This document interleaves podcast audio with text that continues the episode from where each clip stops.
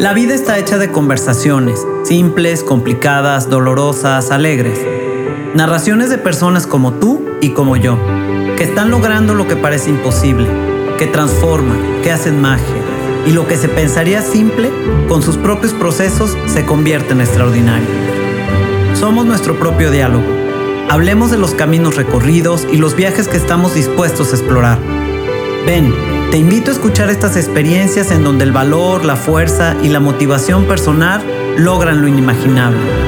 ¿Y tú, ya descubriste de qué está hecha tu vida?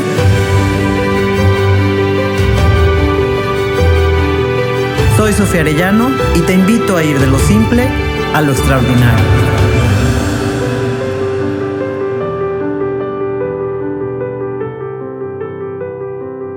Hola, esta tarde me visita un ser humano ejemplar. Desde que nace viene con un nombre que por su significado la define. Mujer fuerte, con una enorme fuerza de voluntad. Nunca imaginó que en algún momento de su vida tendría que recurrir a esta gran fuerza y esta voluntad. De pronto la vida le da un vuelco. Llega la noticia. ¿Qué pasa en la vida de esta mujer en su interior, en su entorno? Hoy viene a platicarnos su historia de vida y Emma, te estoy muy, muy, muy agradecida de que hayas aceptado la invitación de compartirla. Ella, su nombre completo es Emma Castellanos y está hoy en mi casa para compartirnos su historia.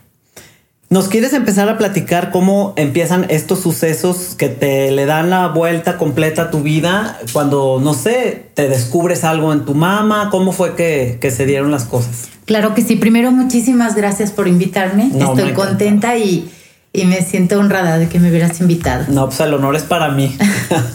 Sabes que eh, yo te platicaba que cuando tenía más o menos, bueno, tenía 39 años y mi vida estaba completamente plena, feliz, hijos, matrimonio, este, estábamos construyendo nuestra casa, o sea, llena de alegrías, llena de alegrías por todos lados.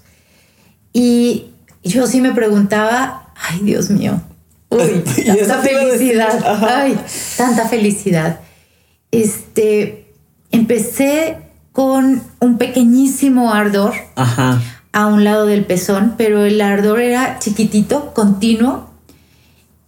Hay algo, algo que, sabía que algo no estaba bien porque antes no lo tenía. Pero era un pequeñísimo ardor. Qué chistoso, perdón que te interrumpa, pero siempre han dicho que, bueno, o es como una creencia popular que el cáncer no duele que es una enfermedad silenciosa. ¿Qué pasa aquí? O sea, cuando, cuando a ti te empieza este ardorcito, eh, bueno, obviamente me estás diciendo que te llamó la atención porque no estaba, ¿no? Pero ya eso ya llamó tu atención. ¿Pensaste en ese momento, en algún, te cruzó la mente, puede ser cáncer? Por ningún motivo. Ah. Yo no tenía ningún acercamiento con la palabra cáncer. Este, sí me autoexploraba, sí. pero como lo escuchas en la tele o por inercia, pero, pero no, no porque hubiera aprendido de alguien o, o alguien me hubiera dicho, te tienes que estar revisando. No, simplemente a la hora de bañarme yo me, yo me revisaba este, de una manera muy sencilla, pero ese ardor era constante, ya era constante y cuando se volvió un ardor presente en la noche que me despertaba, ah, ese grado, me despertaba el ardor, o sea, como incómodo. Ah, Ah, pero solo un pedacito chiquito, chiquito. ¿Pero era en el pezón o era alrededor? A un ladito del pezón. Ah, a un lado. A un lado del pezón. Pero profundo. Profundo, pero era algo. Era algo que no te sé decir qué, pero. Como si te encajaran una aguja, sí, Como si te encajaran una agujita. Ah, ok. Pero continua. Ah, continua, continua. Total, le hablo a mi ginecólogo y me dice, ay, Emma, vete a sacar la mamografía, vas a cumplir 40 años, adelante, ve a sacártela. Estabas bien chica. Bien chiquita. Y nuestros hijos estaban muy chicos. Sí. De 9, 11 y 13. Ay, bien chiquitos. Sí, estaban chiquitos. Total, este, me voy con mi esposo, fuimos al, laboratorio, me pasa a la mamografía y de ahí me dicen, ¿nos puede esperar tantito aquí afuera? Ay. Ahí, ahí, Sofía, sentí que el, el suelo se me cae. Sí. Así como que, ah, ¿por qué? ¿Qué pasó? Entonces volteé a ver a mi esposo que estaba afuera y le hice unos ojos como, creo que los abrí más de lo que podía. No dije nada, nomás voy a otro estudio. Sí. Me dijo. Y dice que él también ya se quedó. Pues preocupado. Ok. El siguiente estudio fue un eco Y saliendo del eco, la persona que me lo hizo me dice, Emma, no está bien esto. Esto no está bien. Híjole. Necesitamos que te hagas una biopsia. Ajá. Escuché la palabra biopsia y dije, esto sí. Va en serio. Ya va en serio. O sea, no es jugarreta. Ajá. Estábamos en plena Semana Santa. Iba a iniciar Semana Santa. Ajá. Este. Entonces, o sea, cuando empiezo, cuando me dicen biopsia, mi cabeza empieza una revolución personal. O sea, como. ¿Cómo te puedes ¿Qué imágenes ves en tu cabeza? ¿O qué es, qué es lo primero Un que- huracán. O se cuenta una locura de viento, un huracán. Ajá, Así sentía yo. ajá.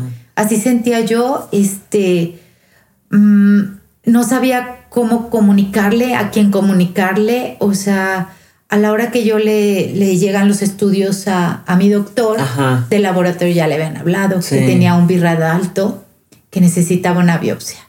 La sensación no fue como que te vas a un hoyo oscuro, negro, como que... No, más bien era movimiento. Era Ah. un movimiento, movimiento. Como que llegaron y ¡pum! Sí, movimiento y con oscuridad, o sea, Ah, pero mucho movimiento. Sí. Total, este, me hacen, me hacen la biopsia, este, y como se juntaron los días de Semana Santa, me la hicieron un miércoles, jueves, viernes, sábado, Sí, domingo, no se se alarga, trabaja, ¿verdad? Sí. este, o no están los titulares. Híjoles. Fue como, fue unos días terroríficos de mucha angustia, de mucho llanto, mucha tristeza. Total, ya me dicen que hay que hacer la biopsia. Y mi esposo estaba en shock, Claro. mudo, en shock, O sea, no te decía nada, no comentaba, no estaba como él como digiriéndolo, como que pasmado, pues, en pasmado. shock. Ajá. Pero una de mis hermanas me agarró y me dijo, a ver, Emma, seguro médico, sí. Y empezamos a hacer el papeleo. Es cierto, porque esa parte es bien Claro, importante. pero si no piensas. Cuando la hay, ¿no? Pero Sí. si no tienes cabeza para pensarlo, necesitas de alguien que te ayude a, Pues a, a pensar en, en esos detalles que al principio ni, ni te acuerdas. No, y pues- mi esposo estaba en shock. Ajá. Total, nos empezamos a mover con el seguro, bla, bla, bla. Y el doctor me explica que lo único que iba a hacer era una cuadraptectomía, Ajá. quitar un cuadrante de la mama. Y O sea, un pedacito un de la pedacito, mama. era un Ajá. cuadrante y me dijo es una cirugía muy sencilla, bla, bla, bla. ¿Qué tipo de tumor resultó ser? O sea, ¿qué, qué... Se llama, eh, era ductal infiltrante, multicéntrico. Esto es la primera vez que lo escucho yo, ¿eh? Ductal O sea, infiltrante. ¿Qué significa? Que estaba en los ductos de la leche, por donde se va la leche. Sí. y que eran muchos tumorcitos pequeñitos, milimétricos Ajá. en la mama.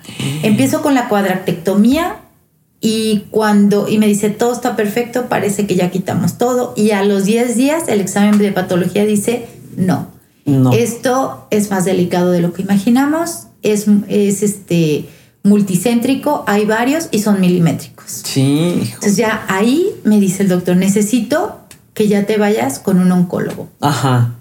O sea, ya, ahí sí ya, oncólogo. O sea, Aquí hay- empezaste primero con un ginecólogo. Sí, aquí hay un problema, ahí no hay un problema, sino hay algo bien importante que me encantaría que se dieran cuenta. Sí, a ver. La mama es terreno de los oncólogos, Sí. ya no es de los ginecólogos. No, o sea, y no vas a ir con un, un oncólogo porque tengas cáncer, Ajá. sino que todos los tejidos que componen la mama ya los examina de una forma más cuidadosa el oncólogo. Sí. Pero yo no lo sabía. Entonces inicio con el ginecólogo, de ahí me voy al oncólogo Ajá. y empieza, ahora sí, una gran pesadilla. Ay, Una ver. gran pesadilla. Sí. Que es cuando A ver, pero te voy a interrumpir tantito. ¿Aquí ya les habías platicado a tus hijos? O sea, ¿cómo les das a tus hijos esta noticia? O sea, ¿cómo llegas a tu casa después de la mamografía o el eco o no sé, de la llamada del doctor? O sea, ¿qué, qué pasa con esa parte de la familia, de los hijos?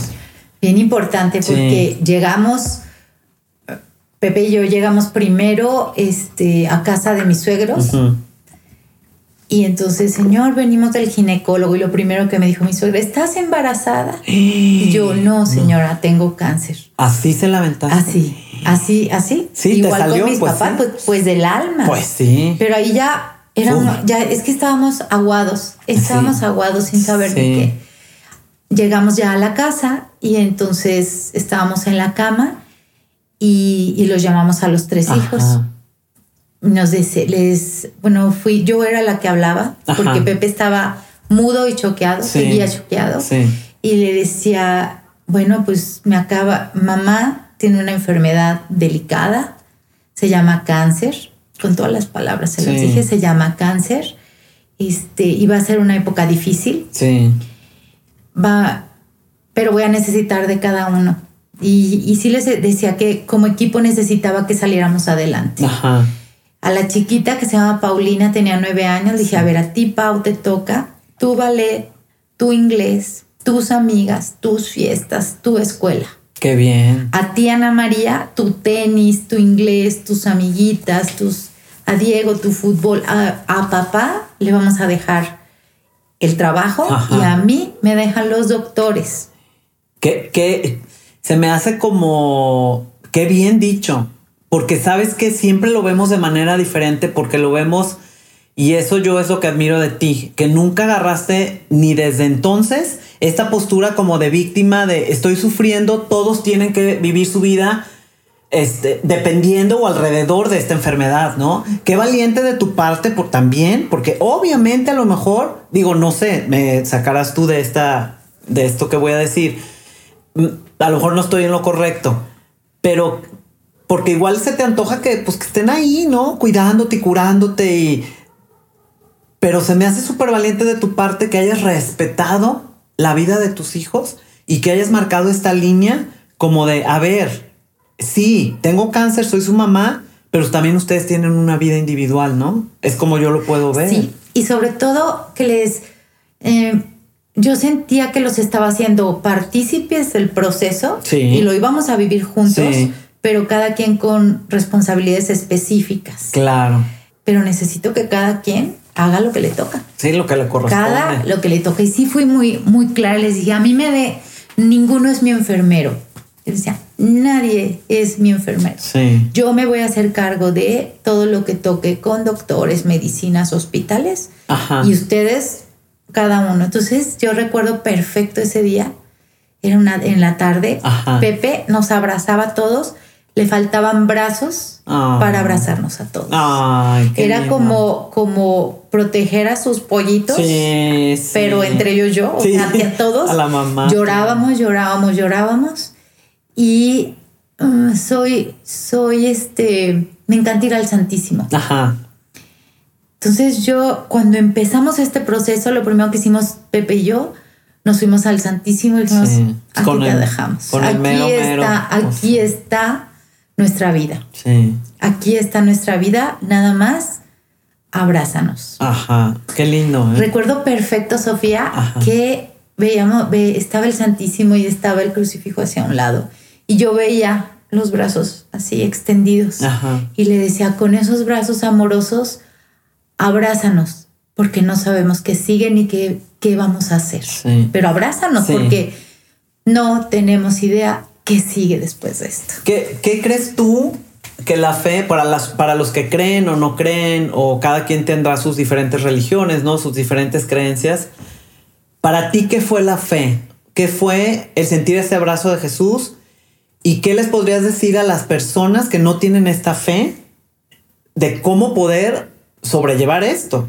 Y para mí fue básico, importantísimo. Fue lo primero de lo que me agarré. Ajá. De Dios. Ajá. Lo primero. Sí. Mm, creo en Dios, creo en la Virgen. Sí. Y yo nomás le decía, abrácenme, abrácenme. Cuando, tienes, cuando escuchas esta palabra cáncer y que llegó a tu vida y a tu familia, sí necesitas agarrarte de alguien, de algo. Sí, de algo. ¿Y de dónde te pescas? Bueno, en mi caso fue de Dios, Ajá. de mi familia. Sí. Me pesqué de, un grupo padrísimo de amigas, Ajá. de gente que, nos quería. Sí. De ahí fue como de donde nos agarramos Pepe y yo para poder continuar con el proceso. Como los pilares, ¿no? que sostuvieron, eh, los que, los contuvieron, ¿no? Contención, esa es la palabra. Esa es la contención. Necesitas, cuando estás en este proceso, necesitas mucho, mucho apapacho, mucha contención y, y, apoyo en muchos sentidos. En muchos sentidos. Recuerdo perfecto, este, cuando, cuando iba a entrar ya a esa cirugía, lo único que le dije volteé y vi, vi el crucifijo que llevaba y decía, Dios mío, tú diste la vida por mí. Yo nada más te voy a dar un pedacito de mi cuerpo. Ay, qué linda es frase. nada más un pedacito de mi cuerpo. Sí. Ya, ya, ya alimenté a mis hijos y ahora te lo entrego. Tú diste la vida completa, yo nada más un pedacito. Qué linda manera de, de desprenderte de una parte de tu cuerpo, eh, de decirle adiós, de, de saber que porque no te iban a poder reconstruir en ese momento, ¿no? No, no, para nada. Sí, no, no, no, porque luego ya siguen otros. No, no, no, no me podían reconstruir porque todavía no sabíamos que iban a encontrar a la hora que, que quitaran todo el seno. Ajá. Eh, y el, el, doctor me explicaba que si era necesario dar radiación, se podía lastimar el implante, que él prefería no reconstruir en el momento, hasta no saber qué iba a suceder o qué tratamientos iba a recibir. Sí. Total, entró a esa cirugía y fue sumamente dolorosa físicamente, físicamente muy dolorosa, porque ya me habían hecho la primera y en esta segunda tuvieron que raspar. Hacia adentro, sí, como un hoyo. Cóncavo. Yo les platico que el puño de mi mano me cabía. De veras. En el hueco que quedó. Tuvieron que quitar este mi pectoral, el músculo pectoral, me lo ah, tuvieron que quitar. Yo desde estas, desde la, desde acá arriba no tengo nada. Y raspar. Raspar y luego, como había muy poca piel, porque tuvieron que quitar muchísimo por, por la parte de afuera, tuvieron que poner unos hilos por dentro y por fuera. Yo, yo los recuerdo, esos sí los recuerdo con horror. Sí. Eran azules. Ay, no. Un azul muy intenso. Sí. Y me movía tantito y se jalaba. Y eso era que estaba jalando piel para que se pudiera unir. Ajá. Y así duré, pues yo creo, y con drenes. Ay, sí, los drenes que Los drenes son terroríficos. Sí, son terroríficos. Sí. Pero entonces yo, de esa cirugía yo recuerdo los hilos azules, los drenes. Ajá. Y una profunda tristeza en mí. Una profunda tristeza estando en el hospital. Ajá. Ah, ya después en la cirugía del hospital. Sí. Me voy a casa, este. ¿Qué pensabas ahí? O sea, estabas muy triste, pero. Pero, ¿qué se te venía a tu mente? ¿Qué, qué, qué, qué emoción? Bueno, la emoción ya la dijiste que es la tristeza, pero ¿qué imagen le pondrías en tu mente en ese momento? Ahora sí, completamente negro. Ahora sí. Ahora sí, ni un punto de nada. Ahora, ni un rayito de luz. Ahora sí, completamente negro. Ok. Ok. Negro. No veía otra cosa. Ya no sentía movimiento. Ah. Ahora sentía estancado y en el negro. O sea, veía un color negro. No veía, no veía, no veía. Qué duro, qué duro, sí.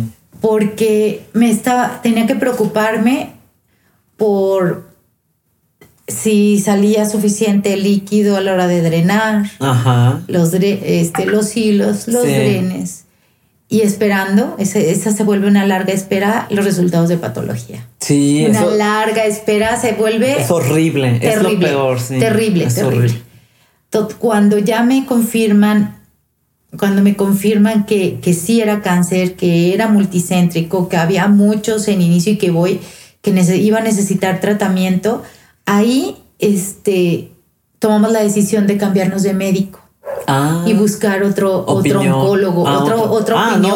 Otra, otra opinión. Era necesaria otra opinión sí. porque desconocíamos por completo el tema. Claro. Por completo el tema. Entonces dimos con un médico que, que, es una eminencia al que quiero muchísimo. Muchísimo, muchísimo. Y le debo la vida. Pues, a él le debo la vida. Dinos quién es. El doctor Gilberto Morgan. Sí, yo tengo el placer de conocerlo. Le debo la vida. Es un este y no hay con qué agradecérselo a él. Total, él y su equipo, unos seres humanos maravillosos. Sí, eso tienen mucha calidad humana. Secos y fríos. Sí, sí. Como muy prácticos, ¿no? Vámonos. y te dice lo mínimo. Sí.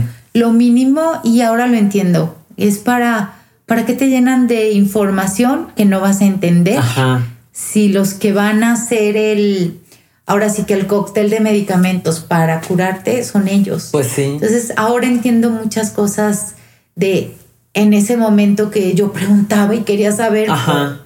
Este, ahora entiendo la postura de los médicos. Sí, lo, lo, puedo, lo, lo ves desde otro lado, ¿no? Lo veo desde otro lado. Claro. Lo veo desde otro lado. Claro. Este empieza el proceso, pues me, ya me dan toda la explicación de que se va a caer el pelo, de que voy a tener quimios, de que el doctor me dijo, Emma, un año de tu vida lo vas a tener que pausar.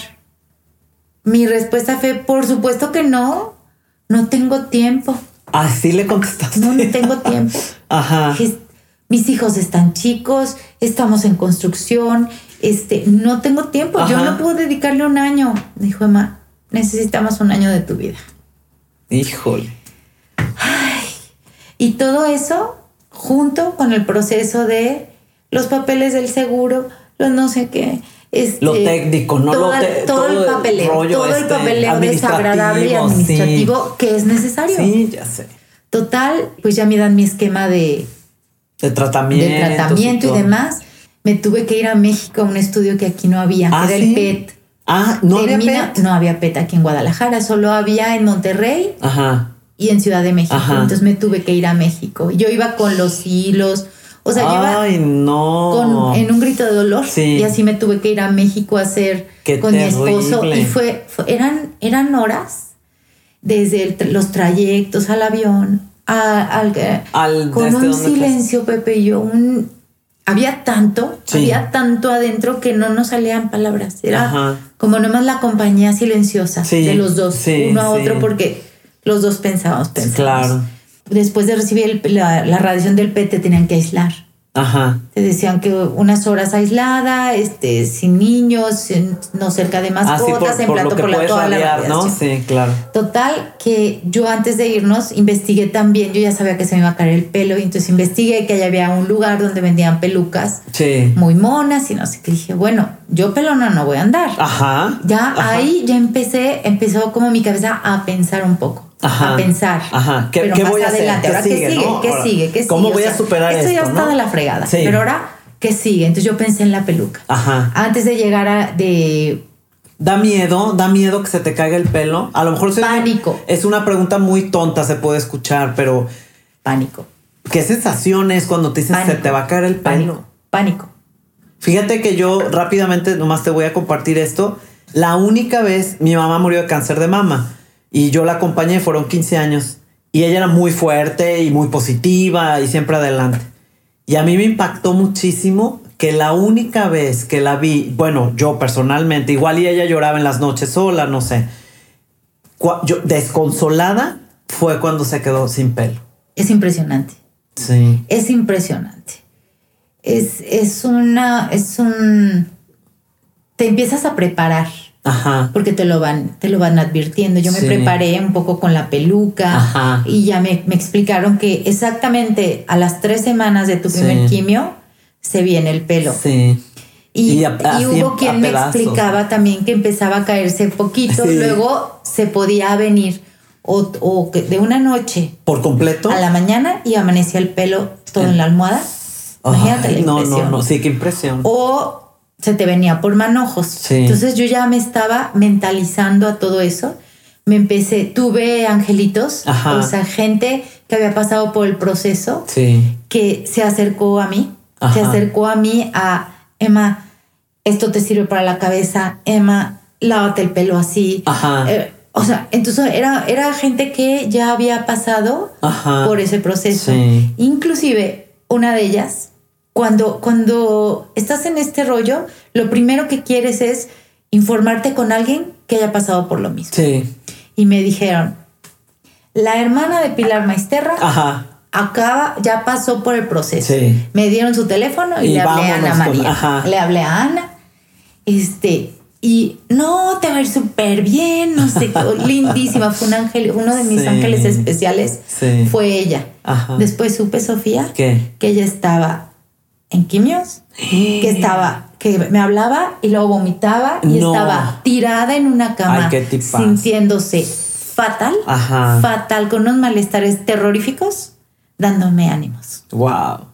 Ah, eso, eso qué lindo, qué, qué generoso de su parte. Qué, qué generoso de su parte que aceptó que yo le llamara, que, y ella fue la que era como, ella llevaba, me llevaba la delantera, ella traía unos mesecitos antes que yo. Entonces era como un poco mi maestra. Ajá, ay, qué lindo. Ana María se convirtió en mi maestra y así, este, ay, este, bien fuerte, fue fuertísimo, fue, fue una etapa terrible. Me preparé con esto de la peluca. Ajá. me preparé con, con lo que me iba a poner en la cabeza. De, algodón, ah. este, cositas de algodón, porque ya me habían dicho que la gasa se te resbala, se te cae. Me preparé también, o sea, me, me enteré que había brasiers especiales, prótesis externas de silicón, prótesis de descanso, prótesis para nadar, trajes de baño especiales. Yo ya en este momento yo ya le decía, le voy a entrar duro, le voy a entrar duro, este, porque amo la vida, amo la vida y quiero vivir ahí ya, ya en ese momento, ya cuando empieza a pasar, cuando pasa la cirugía, me empiezan ya a hablar del tratamiento que vamos a seguir, conozco a este médico y empiezo ya como a caminar un poco y mi cabeza un poco a, a ubicarse. Y entender. Este, dije, ok, ya, ya lloré. Ajá. Ya, ya, ahora lo que sigue, para adelante. Y empieza a hacer esta aparición la esperanza, ¿no? Exactamente, ahí es donde viene, como empiezan así como esos destellitos de luz. Sí. Ah, a ella también le dio y no está muerta. Ajá. Y a ella también le dio y está súper bien. A ella también y está reconstruida. Y a ella, y entonces empiezas a ver que no eres la única. Sí. Que hay un un mundo de mujeres que están pasando por este proceso y están vivas y sanas. Entonces ahí empieza como ese rayito de luz, ese rayito de esperanza. Todos los días este, yo escribía. Una amiga que quiero mucho me regaló una, una, libretita como un diario y yo iba escribiendo. Y lo que escribía era muchísimo dolor, mucha tristeza, dolor, enojo. Em, y siempre al final de todos esos escritos que tengo, hay un rayo de esperanza. Pero quiero vivir, pero voy a vivir, pero amo la vida. O sea, sí, está pasando todo esto que está terrorífico, pero... Decido, ¿no? Es una decisión finalmente, ¿no? Sí, claro. Le recuerdo muchísimo cuando le dije al doctor Morgan, doctor, pues écheme la farmacia entera y haga lo que sea necesario, pero yo voy a vivir. Qué bien ya lo habías decidido. Lo, ya, ya era, ya lo tenía decidido. Ajá. Quiero vivir. Ajá. Por mí, por mis hijos, por mi esposo, por, por, nuestra familia. O sea, quiero vivir. Entonces, ahí es un cambio de chip. Ahí te puedo decir, empiezas a ver la vida diferente. Sí. Desde ahí. Ajá. Ya, ya se seguía llorando, seguía triste, sí. Claro. Pero dije, a ver, pues ya luego sigo llorando, pero pues ahorita me concentro en cuidarme. Me concentro en curarme. Eso es lo que tengo que hacer. Este, recuerdo cuando llegaba yo al consultorio del doctor donde me iban a dar las quimios y demás. Mira, un agujero en, en, el estómago. Sí, claro. Un agujero en el estómago. Pero luego llego y veías conectada muchísima gente. Sí. Niños, adultos, señores, señoras y de todo tipo de cáncer y decía, ¿para qué a mí me, me dio cáncer? Esto tiene que tener un sentido. Esto es súper importante lo que estás diciendo, porque si tú cambias el sentido de la pregunta, por lo general nos preguntamos por qué a mí y por qué me pasa esto y por qué bla, bla, bla, ¿no? Pero yo siento que tú le diste un sentido positivo, un sentido optimista, un sentido de búsqueda, un sentido de aprendizaje cuando tú modificas la pregunta del por qué a para qué me sucedió esto, o sea, haz de cuenta que lo disparas al universo y tienes muchísimas posibilidades de vivirlo de la mejor manera, ¿no? Y mucho yo, cuando iba al Santísimo, se lo decía, ok, aquí estoy, ¿por qué no te lo voy a preguntar? Porque puede ser, a cualquiera nos puede dar, pero ¿para qué sí? Ajá. Así es que ahí te encargo, me vas diciendo por dónde. Pero necesita, esto tiene que tener un para qué. Hay mucho dolor en esto, hay mucho sufrimiento, hay mucha angustia y esto tiene que llevarnos a algo, a un para qué. Ajá. Empiezo quimios, toda esa parte. Recuerdo perfectamente el día que se me cayó el pelo. Ay, ajá. Estábamos en Mazamitla y, y yo vi, yo me di cuenta que ya estaba como dejando, mucho, pero ya mucho, mucho pelo.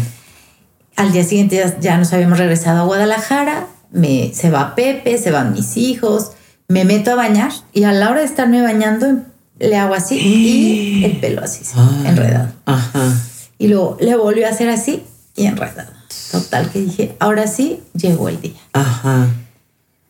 ¿Cómo, sales de la regadera? O sea, ¿cómo, cómo a ver a, tus hijos, a tu esposo? O sea, ¿qué, qué momento tan fuerte? No estaban en casa. Ah. Se, habían ido los niños al colegio y Pepe a trabajar. Y le hablo a la persona que me cortaba el pelo. Ajá. Le digo, Isaac, ah, ahora sí. Y lo quiero muchísimo. Con él estoy súper agradecida. Isaac le digo, ahora sí, ya se está cayendo todo el pelo. Me dice, vente ahora el lunes, vente ahorita, cierro el salón Ay, no. y te y solo vamos a estar tú y yo y yo te rapo. Cuánta bondad, cuánta amor, cuánta wow. No, por eso te digo, por todos lados angelitos. Sí. Claro que en este proceso me acompañaba mi mamá o me acompañaban mis hermanas o alguna amiga, o sea, siempre así como compañía, compañía, contención Oye, pero estos gestos de las gentes, de las personas, que, qué bonitos regalos, ¿no? Te nutren, o sea, te, te levantan. Es impresionante. Ese día perfecto, el día que me, que me, conmueve muchísimo. El día que, me, que me raparon, llorábamos los dos. Ay, llorábamos los dos. Ay, no, no, Llorábamos los dos. Me llevé mi paleacatito porque yo llevaba lista la peluca. Me dice, ma, ahorita no te puedes poner la peluca, te va a picar, te va a dar tiernito, tiernito el coco mi palacatito, bla, bla, bla. Este, llegué a la casa, lloré, lloré, yo no le había hablado a Pepe, no le había dicho que ya se había caído todo el pelo. Y a la hora que llega a la casa, me ve con el paleacatito y le digo, gordo, ahora sí se fue todo el pelo. Y me dice, te ves hermosa, pareces Demi Moore. Ah, ¿Te acuerdas esa película de Demi Moore pelona? Ah, bueno. Ay, qué Te ves hermosa, te pareces a Demi Moore. Ay, no. Y ya, ya eso me salió la lágrima, me abraza. Le dije, pero esto sigue. Y esto sigue. Perfecto, recuerdo esa semana que pues fui a casa de mis suegros y me veo con Veía yo los rostros de la gente, se impactaba la gente. Es que es impactante. Fíjate, a pesar de que lo hemos visto tanto, sigue impactando.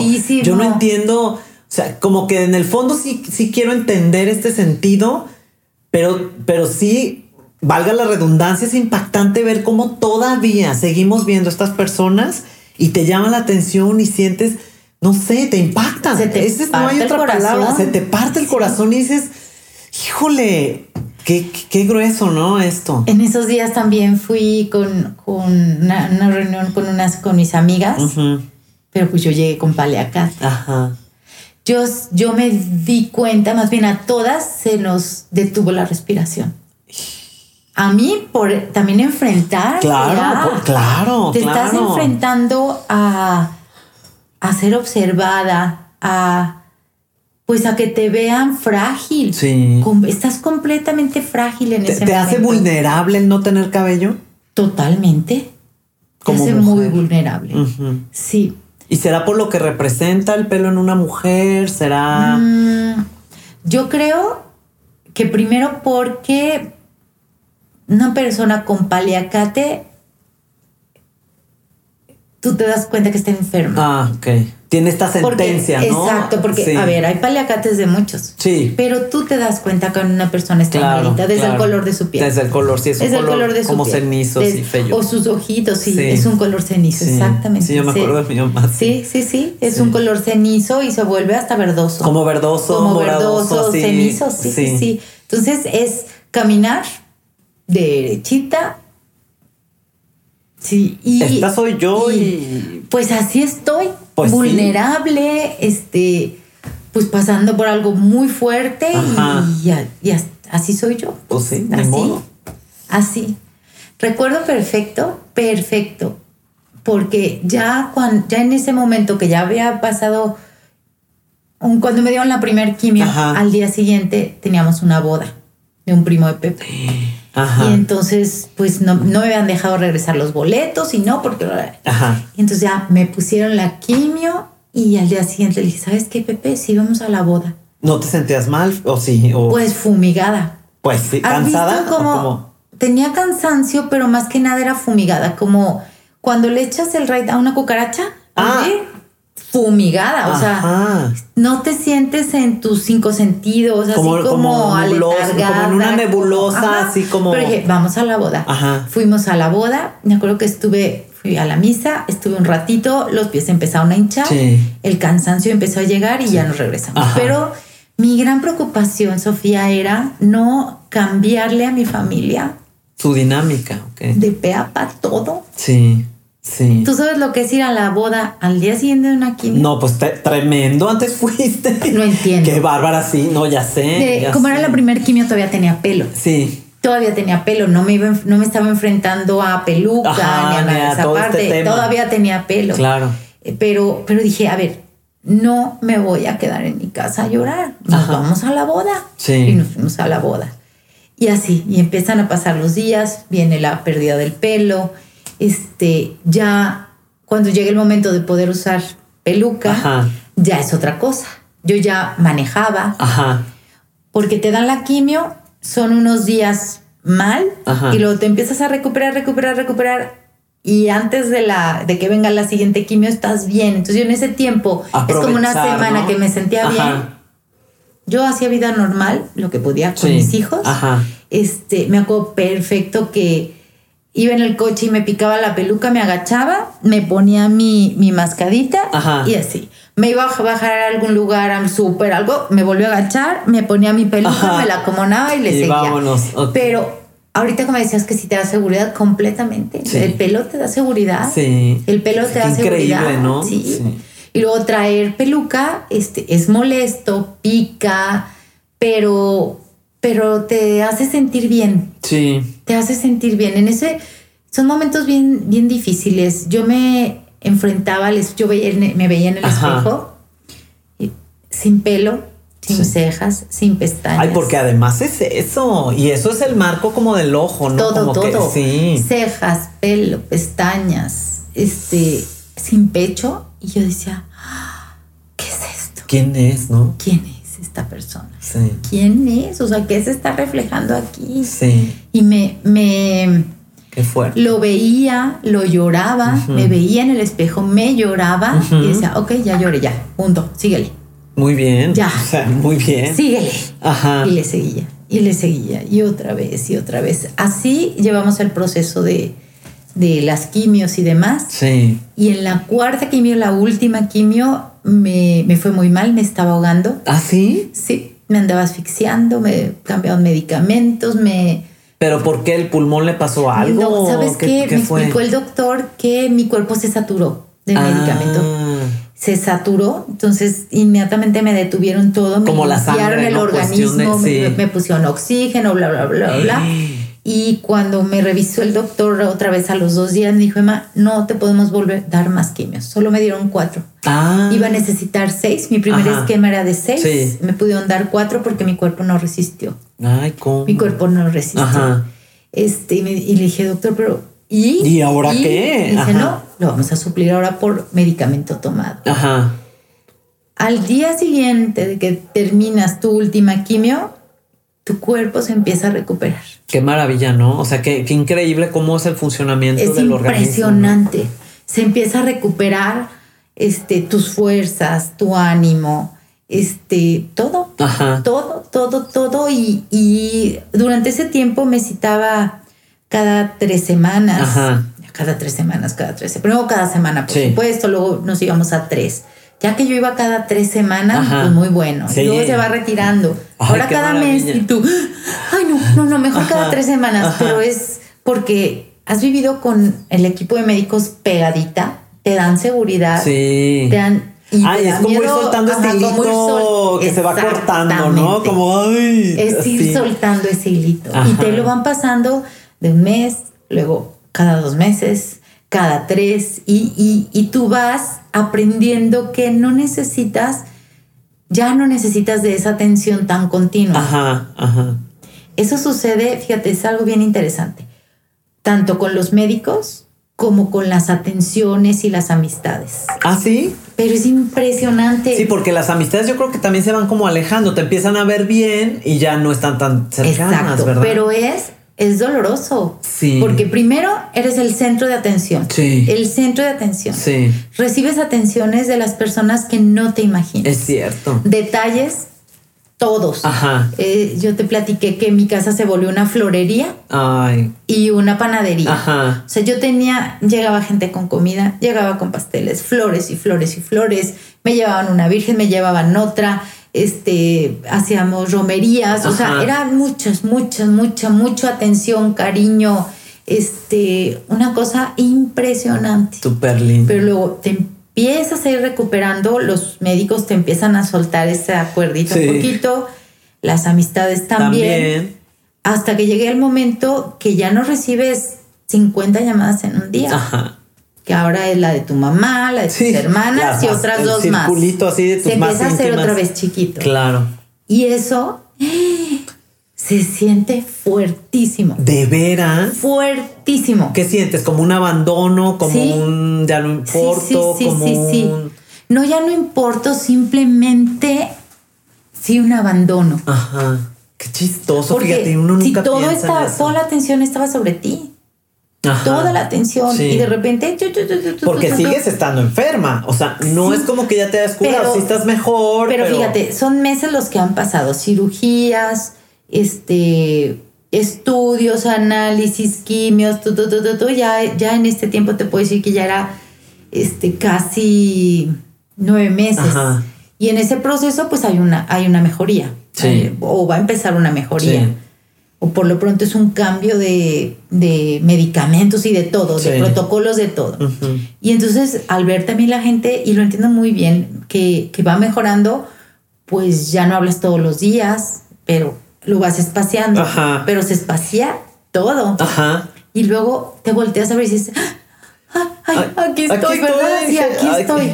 Pero luego me di cuenta, a ver, mm, mm, mm, esto fue maravilloso, fue un gran soporte durante el proceso. Sí. Lo- durante lo más, más fuerte.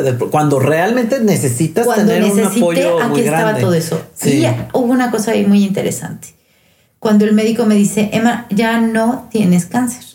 Ay, ¿qué, qué pasa ese día? ¿Qué, Ya no tienes cáncer. Esas palabras ya que- no me van a dar quimios. Ya iba a ser una quimio Pastilla, tomada, la pastilla tomada. Este me dice, el, el cáncer se quitó con la cirugía. Le- la quimio mató las celulitas Que que, por ahí hubieran quedado. Ajá. Tú no tienes cáncer. Ay, que. y te o vamos sea, a hacer. Entonces, ahí también haces un como un click tip. Ay. Dios, pues sí, ya no tengo cáncer, ya no necesito tanta atención, Ajá. me puedo valer por mí sola. Vámonos a seguir viviendo, a Sí. seguirle. Pero es un procesito, es un Ajá, procesito. Ajá. Aquí hay una cosa bien interesante. Hay de dos sopas, Sí. nada más. Sí. O, te, o, o vives eternamente como víctima y pobrecita de mí, Que, que se da muchísimo ese caso. Es ¿verdad? comodísimo, Sofía. Pero, y, pero es tristísimo a la vez. ¿No crees? sí, pero para muchas personas es sumamente cómodo. Me cuidan, me chiquean, me atienden, soy el centro de atracción, soy el punto. y Ajá. todo gira a tu alrededor. Sí, pero te estás reduciendo en tu valía como ser humano. Mm, totalmente. Te estás reduciendo a lo mínimo. Y eso es lo que me dice, me Pero hace. es comodísimo. Es Sí, una postura cómoda. muy cómoda. Es cierto. es Porque cierto. la otra, es decir, agarro mi vida. Sí. Ahora sí, otra vez por los cuernos. Sí. Y le continúo. Y estoy bien. Y, estoy bien. Si no. Estoy bien, sin pelo, sin cejas, sin pestañas, sin pecho, sin quimios. Estoy bien. Ajá. Pero Ajá. con toda esa parte emocional, Sí. sí, con todo eso que Sí, pasó. Y pasé por todo esto, pero ya estoy bien. Ahí Ajá, voy, voy en camino a la recuperación total. Pero en ese momento es fuertísimo. Sí, es Entonces que fue cuando dije, razón. a ver, yo no. Víctima yo no soy.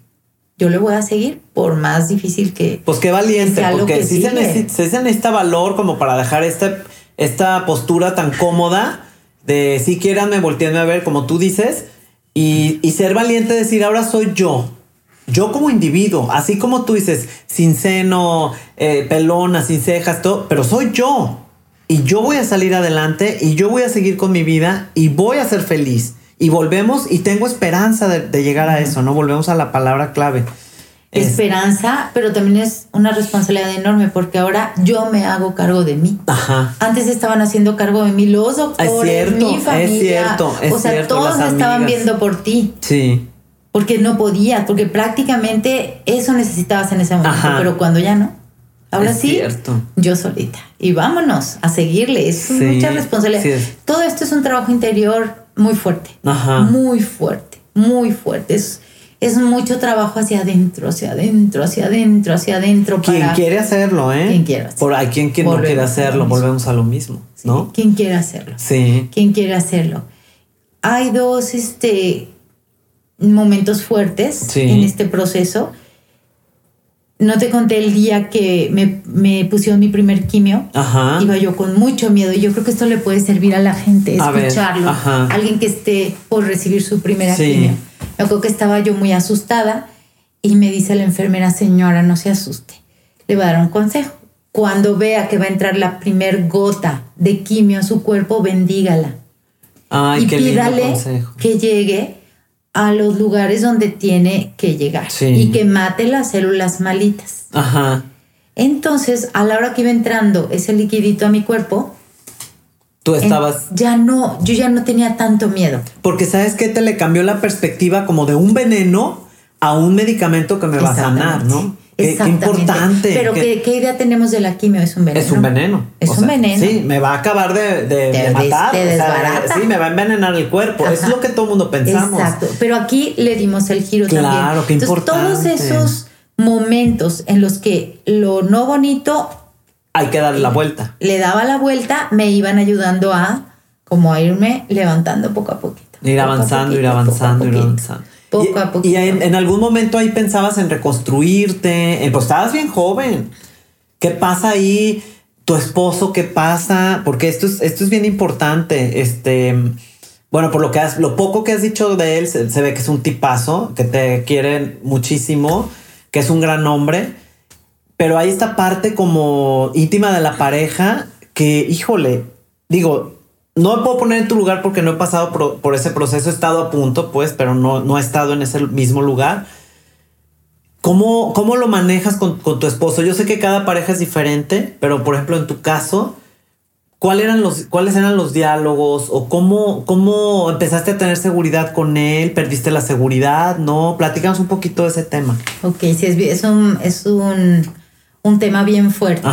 Porque muy jóvenes. Sí. Muy jóvenes. Y cuando te quitan una mama, pues algo, es algo sumamente femenino. Sí. Sumamente femenino. Sí.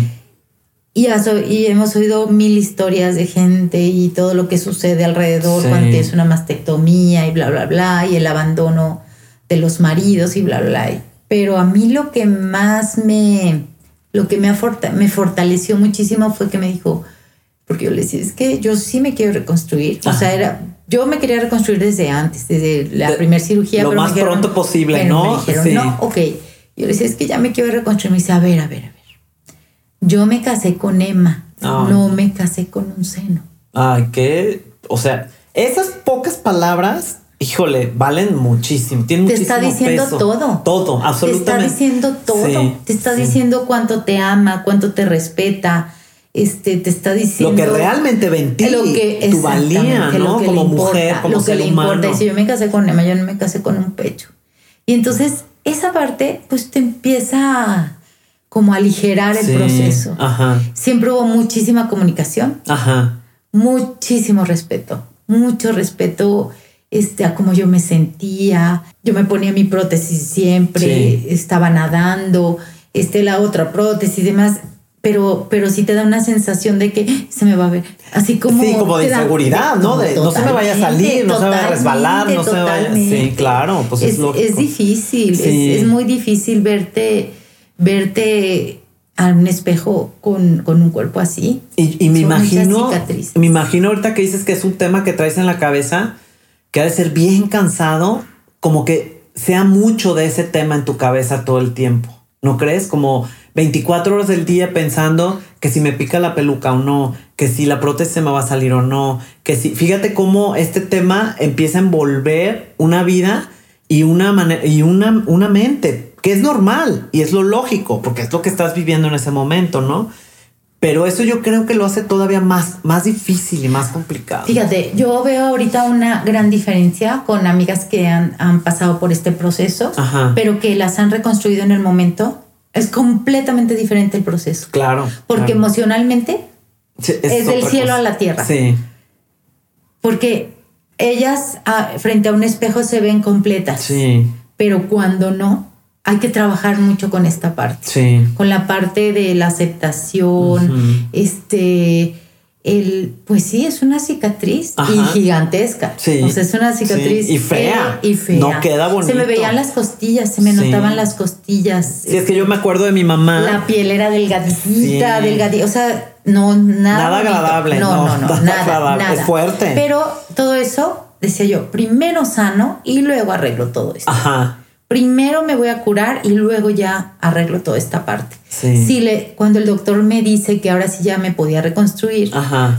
este, me puse a investigar qué cirugías soy apta. Ah, claro. Y bla, bla, bla. Y pues a la que fui candidata fue a la más difícil, que es la... Una, una de las formas es que te ponen un, un este, una bolsita, un expansor. Ah, sí. Y cada semana van inyectándole un líquido al expansor, crece en la piel y entonces hasta que llega al tamaño que va a necesitar y luego ya viene la cirugía y te ponen una prótesis externa. Esa es una parte. Otra es que te pueden quitar un poquito del músculo que tenemos en la espalda. Ajá lo jalan hacia adelante. Como del gordo este que se nos hace. Gordito, sí. Y, Mira, tan gordo que nos cae y es muy necesario. Sí sirve, sí sirve. Sí, sirve. Ajá. Este, y la otra es que es la más difícil. Una parte de tu abdomen te lo quitan. Músculo, piel y grasa. Ay, ajá. Lo tunelizan por dentro y tienen que conectar arterias, venas. Está complicadísimo. Dificilísimo. Entonces es una cirugía en el abdomen muy grande. Sí. Va, por, va por adentro este, esa parte de, tu cuerpo y lo, lo, este, esa va sin prótesis, esa no lleva prótesis porque es tu, tu panza tal cual, la que te ponen aquí, pero es muy delicado porque si no irriga bien la sangre a ese tejido, se muere. Se muere. Entonces recuerdo perfecto que el doctor me decía, señora, este, hay ese riesgo. y si se muere el tejido y se necrosa, no, te pueden hacer nada, nunca. Nunca. Entonces, yo recuerdo perfecto, entré a esa cirugía con una sonrisa por todo lo que implicaba. Sí. Estaba recuperando la salud, estaba recuperando mi parte física, eh, la parte emocional ya, ya iba bastante avanzada. Entonces, como que eran muchas cosas este, que se estaban como ya acomodando, acomodando, ya como pues sí, como volviendo, como una plantita, ¿no? Que está empezando a rebrotarlo. exactamente. Ya, ¿no? Exactamente. Fue la cirugía más dolorosa. Esa fue la más dolorosa de, todas. El doctor me dijo que más o menos unos 45 días para recuperarme ya y empezar a hacer vida normal. No, que no, ya me imagino. Tres meses para poder enderezarme, para poder eh, empezar medio, pero esa cirugía eh, fue con una gran sonrisa. Ajá. Dolorosísima físicamente. Estuve tres días sedada con, con morfina. Ay, pues los dolorosísima. Tres días a pura morfina que me encantó. Tremendo. Sí, qué Qué buena es la morfina. Esto está maravilloso. Me encantó, me encantó. Muy dolorosa, pero esa, eh, esa cirugía tuvo muchísimo significado. Ajá. Como que yo necesitaba una recuperación completa. Sí necesitaba cerrar un círculo para no dejar por ahí alguna hebrita abierta para yo retomar por completo mi vida. Entonces sí, esa fue muy necesaria, muy necesaria, porque las otras las otras eran fueron muy dolorosas, con mucha tristeza, con mucha angustia, preocupación y esta no, esta fue con una gran sonrisa. Y finalmente te fue muy bien. Me fue perfecto. Sí, sí me fue sumamente bien, me fue sumamente bien, este es es como cerrar ese ciclo. Cerrar ¿Y, ¿Y fue contestada tu pregunta? ¿Para qué?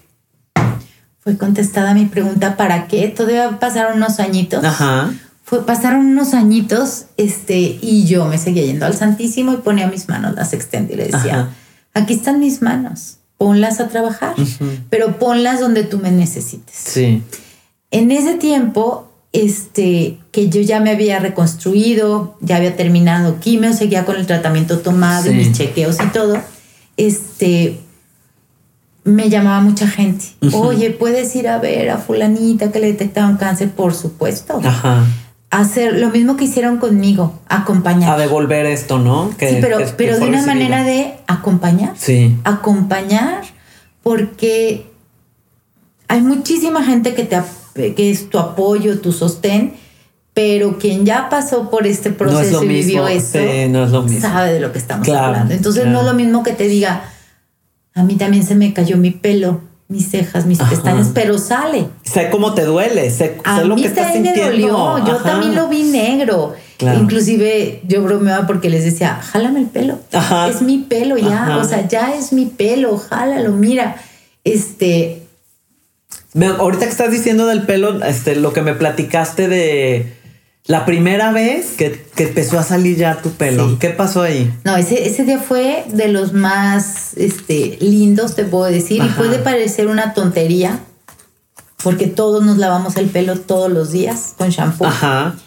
Pero yo me acuerdo ese día, este, ya había terminado mis quimios, por lo tanto, empezaban a salir unos unos, este, chayotitos, de pelo y me acuerdo que tenía varios shampoos. Ajá. Entonces a la hora que me lo pongo en la cabeza, me o lo olía y yo lloraba. Y luego era una alegría, una profunda alegría. Luego me ponía del otro y otra vez.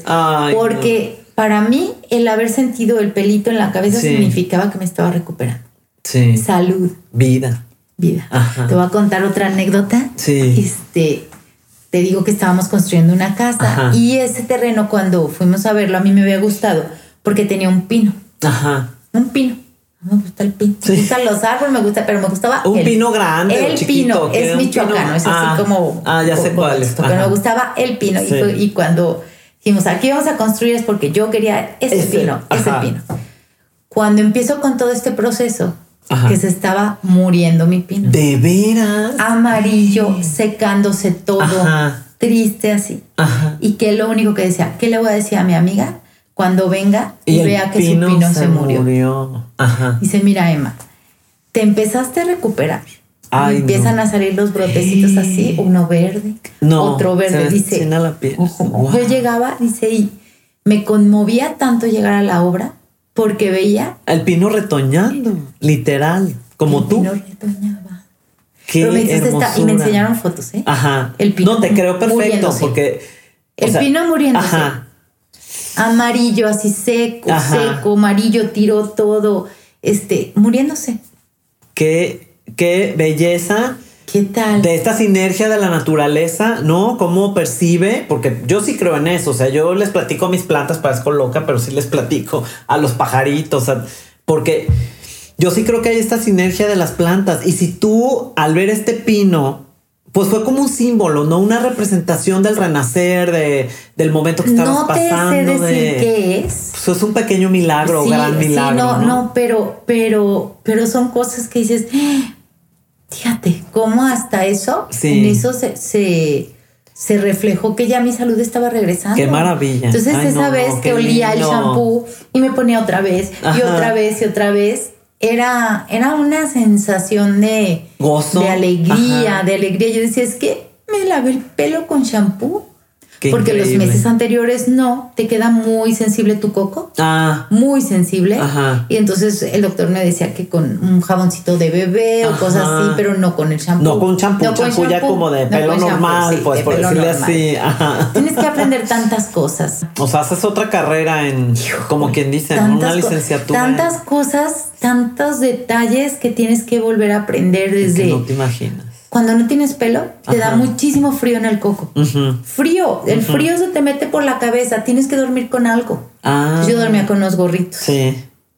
Aparte de que yo nunca me animé a que mis hijos me vieran este pelona. A, eso, esa pregunta yo te iba a hacer. Hay quien anda por la vida muy feliz. Muy feliz y, qué bueno, pero habrá, habrá gente que no. Fíjate, es que fíjate que yo te iba a preguntar eso porque he de confesar que para mí fue dificilísimo. Yo no pude ver a mi mamá pelona. No podía. No, no sé. Y a lo mejor me avergüenzo de decir eso porque no sé qué pasa. y a lo mejor me arrepiento porque a lo mejor le hice su momento más difícil, ¿no? No sé si me explico. O sea, está viéndolo en retrospectiva y que ella no está. Para ella hubiera sido muy liberador, yo creo, yo creo. Estoy haciendo un juicio, no sé, no puedo preguntarle ya. Pero yo creo que para ella hubiera sido muy liberador el sentir esta confianza de con su hija, porque me quería muchísimo y teníamos una relación muy cercana, poder llegar a la casa y aventar la peluca y no, no estarse cuidando de que yo no la viera pelona, porque ella sabía que yo no la quería ver. Pero también es un, proceso bien íntimo, ¿eh? Pero no sé por qué. Yo, yo para mí, yo me sentía mejor que nadie me viera pelona. Para mí era muy importante. Creo que me hubiera sentido invadida. Sí.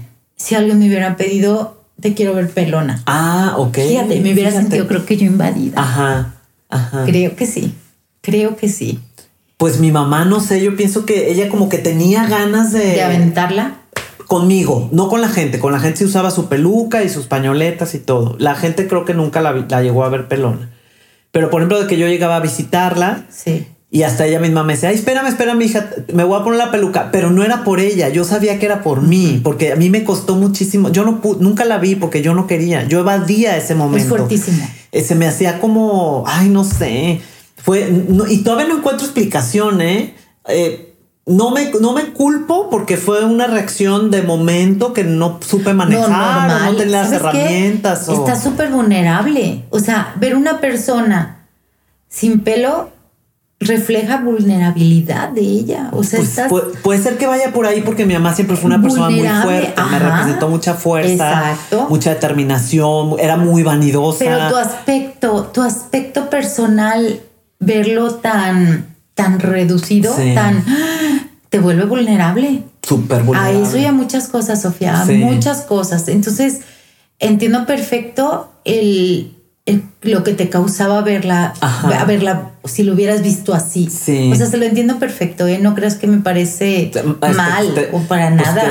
Al contrario, para mí, el que no me pidieran. Eh, tus hijos, por ejemplo, ¿te lo pidieron o no te lo pidieron? o, no, o no te vieron por, por ti, no por ellos. ¿Qué hubiera pasado? Si un día, por ejemplo, eh, tú estás este, sin tu peluca o sin tu palacate y llega uno de tus hijos, no te das cuenta y te ve, ¿crees que él, o sea, cómo, cómo lo platicaste con tus hijos esto? sabían que no tenía pelo.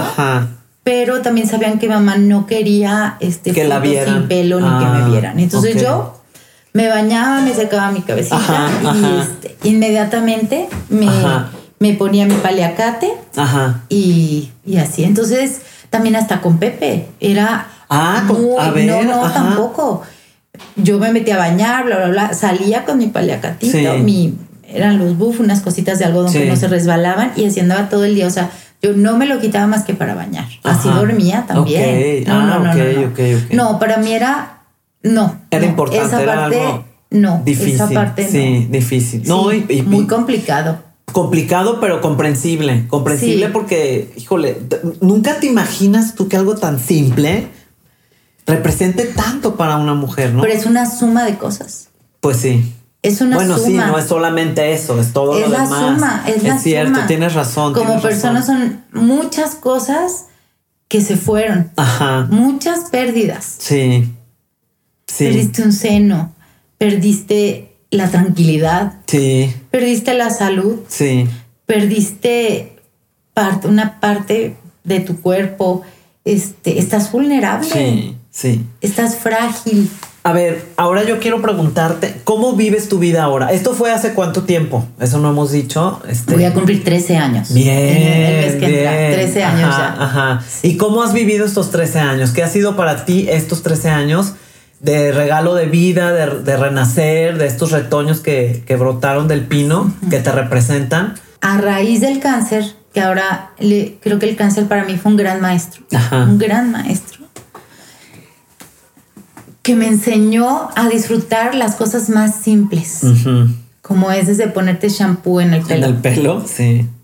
apreciar cada detalle o cada mañana o un pajarito, o sea, apreciar la vida. Sabes que ves, ves la vida desde otra perspectiva. Mm. Como que te cambiaste de asiento en, un, estadio. Y no que sea mejor o peor, pero sí la ves diferente. Sí. No vuelves a ser la misma persona que antes del cáncer. Eres una antes y otra después. Pero por Hay supuesto. una antes y un después. Y, y no te di, y por eso te digo, no sé si mejor o peor, Ajá. pero la misma no.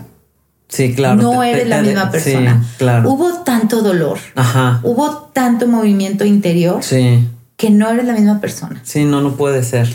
Y me sigo preguntando, ¿para qué a Emma le dio cáncer? Eso te iba a decir porque Para no me has dicho. era Sí. básico. Ajá. ¿Para qué a Emma le dio cáncer? Ajá. Y era cuando te cuento que me empezaban a llamar, oye, ve a ver a fulanita, oye, hay que ver a peranganita, oye, la mamá de fulanita. Y entonces yo empecé a acompañar, Ajá. a acompañar, acompañar, acompañar. Pero, pero no era suficiente. Ajá. Sentías que algo faltaba, que podías dar otra cosa. Claro, siempre he sido una persona muy llena de energía Ajá. y con mucho inquieta, Ajá. inquieta, inquieta, inquieta, Ajá. inquieta. Y decía, no es suficiente. Y yo sí creo que Dios actúa, Ajá. porque en una ocasión era verano, me acuerdo perfecto, y me fui a una clase de cocina. Ajá. Y al lado de mí estaban dos señoras que Sí. no conocía. ¿Por qué en una clase de cocina platicamos? No tengo la menor idea. No pusimos nada, de, atención. de- nada de atención. ajá. Este, y me dice, te voy a pedir tu teléfono porque te voy a dar una llamadita. Ajá. O sea, ¿por qué en una clase de cocina con alguien que no conozco nos decimos que tuvimos cáncer? Ajá. No tengo la menor idea. Pero me dice, te voy a pedir tu teléfono. Sí, perfecto. Y anoté el de ella. Ajá. Muy bien. A las dos semanas o tres me llama. Oye, soy la de la clase de cocina. ¿Te acuerdas? Yo, sí. Me dice, fíjate que va a haber un congreso oncológico este, en Guadalajara, el primero. Y quiero ver si no te interesa, Sí. porque voy a reunir puras señoras que han pasado por un proceso de cáncer. Yo te invito a mi casa. Ajá. Y yo, pues sí, pues vamos. Ajá. No sé quién es, no sé. Y me fui a su casa Ajá. este, éramos, yo creo que éramos como unas 15 señoras que habíamos pasado por un proceso de cáncer. Ajá. No las conocía, Sí. este, pero todas era la plática. Y sí, hay que ir al congreso y hablábamos de pues, todo lo que habíamos Sí. vivido, pero Ajá. era más la periqueada. Sí. Periqueada, periqueada. Te puedo decir una periqueada ya no, no muy profunda. o Ajá, sea, como ajá. ya. Más ligero todo, Sí, muy ligero, así. muy a gusto, muy ligero que estábamos. Y este. Y entonces dije, varias nos anotamos que si íbamos al Ajá. congreso y bla, bla, bla. A la hora que llegaba el, llega el congreso solo fuimos tres. Ajá. La esa persona que me invitó a su casa, Sí. La señora que tenía al lado de mí Sí. y yo solo fuimos tres. Ajá. Llegamos, nos vimos en el congreso y, oigan, y si nos ponemos a platicar en una banquita de ahí, pues nos ponemos. Claro que no estuvimos en el congreso. Sí. O sea, nos platicamos nuestra vida, qué vivimos, cómo vivimos, todo. Me acuerdo perfecto que había un esta, había venta de prótesis todo ahí. Y así. Y ya, ya nos estábamos despidiendo y una, y una de ellas dice, ¿sabes qué? Que mañana Ajá. va a venir, este, voy a presentar, me voy a traer una asociación a Guadalajara Ajá. y la voy a presentar en el country, ¿no? ¿Quieres Ajá. venir? Y yo, pues sí, va, vengan, pues voy sí. a tener un desayuno. Pues voy. vamos. tú fluyendo. Pues, tú yo voy, fluyendo. yo voy, yo voy, yo voy. Para no hacerte el cuento largo, llegó ese desayuno, estaban muchas señoras y empiezo a escuchar a la persona que estaba hablando del proyecto y mi corazón se empieza a salir. O sea, se me empieza a desbocar y taca, taca, taca, Eso taca, taca, taca, taca. esto es. Ajá. Salí de ahí y me agarré, llore y llore y llore y llore y llore. Me acuerdo perfecto que, que le dije a Dios, aquí es donde me necesitas, ya lo Ajá. entendí.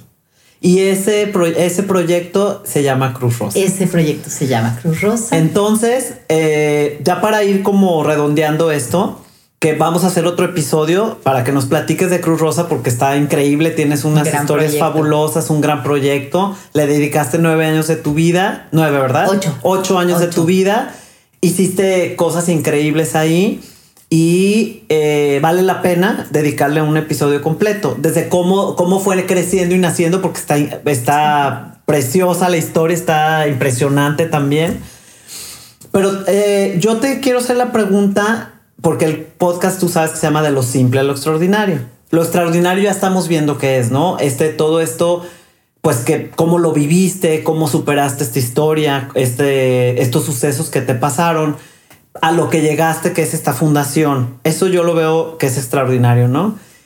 Pero ¿en qué encuentras lo simple en este proceso tan doloroso que pues la gente puede decir simple, pues no tiene nada de simple, o sea, ¿dónde está, no? ¿Tú en qué se lo encontrarías? La parte simple o cuando se comenzó a volver simple mi proceso. Creo que ahí, con eso es como más lo ubico. En el momento que acepté la enfermedad y tomé una decisión y mi decisión fue quiero vivir, creo que ahí se empezó a hacer más simple todo el, todo el camino. En el momento que, pude...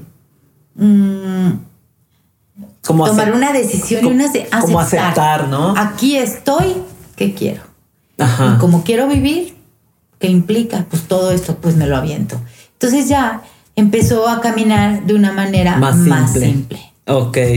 Hasta llegar a una recuperación extraordinaria. Emocional, física, este del alma. ¿eh? Del alma, desde adentro. Hay algo, hay algo que yo siempre he dicho que el alma duele y duele muchísimo. Sí, sí. Hay tres, creo que son tres cosas bien importantes que tienes que sanar. Primero, tu salud. Ajá. La parte física. Sí, lo que, lo rápido, lo que tiene que ser ya ahorita, ¿no? Los médicos, o sea, la parte médica. Luego hay que sanar la parte física, que yo ahí es entre la rehabilitación, el volverte a integrar a la vida. Yo tuve el infedema, tuve que rehabilitar mi brazo. Sí, eso también La reconstrucción. Pero la parte emocional hay que sanarla. Sí. Creo que es. Las tres son súper importantes, pero si la emocional no está bien, las otras dos no no caminan como deben de caminar. O sea, tiene que ser las tres como en el mismo nivel de ir sanando y sanando. Yo creo que es una pegada con la otra, se tiene que ir sanando. Como cuidar estas tres partes. Ahora sí que en equipo. Ajá, como equipo se tiene que ir sanando. Una persona que, que no ha trabajado la emoción y todo lo que está, está pasando por su cabeza y su corazón y su, y su alma, no sale de esta. Se queda atoradita. Y creo que ahí es donde te puedes quedar como víctima, te puedes como quedar con la frase pobrecita de mí. No, qué horror. Te puedes quedar con la palabra tengo cáncer cuando ya no lo tienes. Ajá, ajá. exacto. es que son, son muchos detalles que con los que te puedes regresar a, la enfermedad, a la, cuando ya no la tienes. O no salir de, esa, de ese sentimiento y de esa emoción. Pero es porque tu alma no la ha sanado. Dolió tanto, dolió tanto, dolió tanto que duele mucho recuperarla también, o sea, volver a sanar ese dolor. Es cierto. Pero hay que entrarle, o sea, como le entras al medicamento, le entras a la parte emocional. Es cierto y súper importante. Entonces, ahí creo que en ese momento que decido quiero vivir, se fueron las otras dos partes acomodando y, se, y fue fluyendo, se fue haciendo como más, mm, menos complicado el proceso para poder terminar. Ok. Bueno, pues te quiero agradecer muchísimo eh, que me hayas la generosidad de, regalarnos esta historia, eh, de volver a recordarla, de volver a vivirla al, al platicarla, porque yo creo que mucha gente en estos momentos está en ese proceso le va a ser de mucha ayuda escucharte y pues van a aprender también cosas o les vas a dar eh, como ideas o tips o de cómo darle un giro, ¿no? De cómo verla de manera diferente, de cómo ser valiente y enfrentar esto y de cómo no perder esa palabra que es clave, que es la esperanza de querer vivir y eso te da la fuerza, ¿no? Entonces te, agradezco muchísimo. yo a ti, Sofía. Y, es, y luego nos vemos para grabar el de, el de Cruz El día que tú quieras ¿Eh? lo grabamos también. Te lo agradezco muchísimo.